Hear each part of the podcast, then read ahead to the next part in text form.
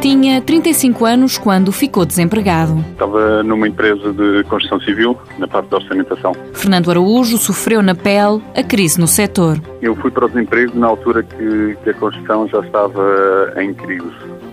Não foi um, uma situação que eu já não pudesse estar à espera.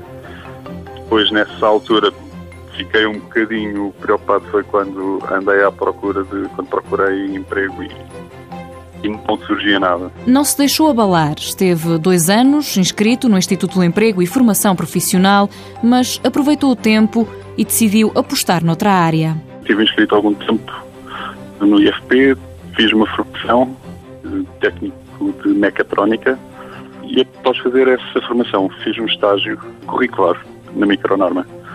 E a partir daí é que depois houve o o outro estágio já a partir do, do IFP. Depois do curricular, foi-lhe proposto um estágio profissional. Foi logo de seguida ao estágio curricular. E lá permaneci durante nove meses com o estágio profissional e depois passei para um contrato de trabalho. Começou na parte de operações e nesta altura o trabalho que Fernando Araújo faz é muito diversificado. Mas estou contente, uma área, uma área interessante. Mãos à obra com apoio da União Europeia, Fundo Social Europeu, Programa Operacional Assistência Técnica.